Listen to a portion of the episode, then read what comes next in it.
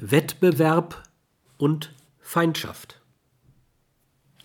Wettbewerb führt immer dann zur Feindschaft, wenn durch ihn das eigene physische, soziale, politische, ökonomische Überleben oder das Überleben der Institution, deren Existenz werthaft besetzt wurde.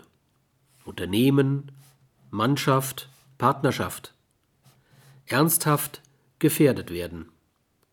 Wettbewerb ist also nur dann real, wenn nicht schon zuvor Sieger und Besiegter feststehen. Niemand wird sich leicht in die Rolle des sicheren Verlierers begeben. Das bedeutet aber auch, dass Wettbewerb immer verloren werden kann und so eigene Besitzstände gefährdet.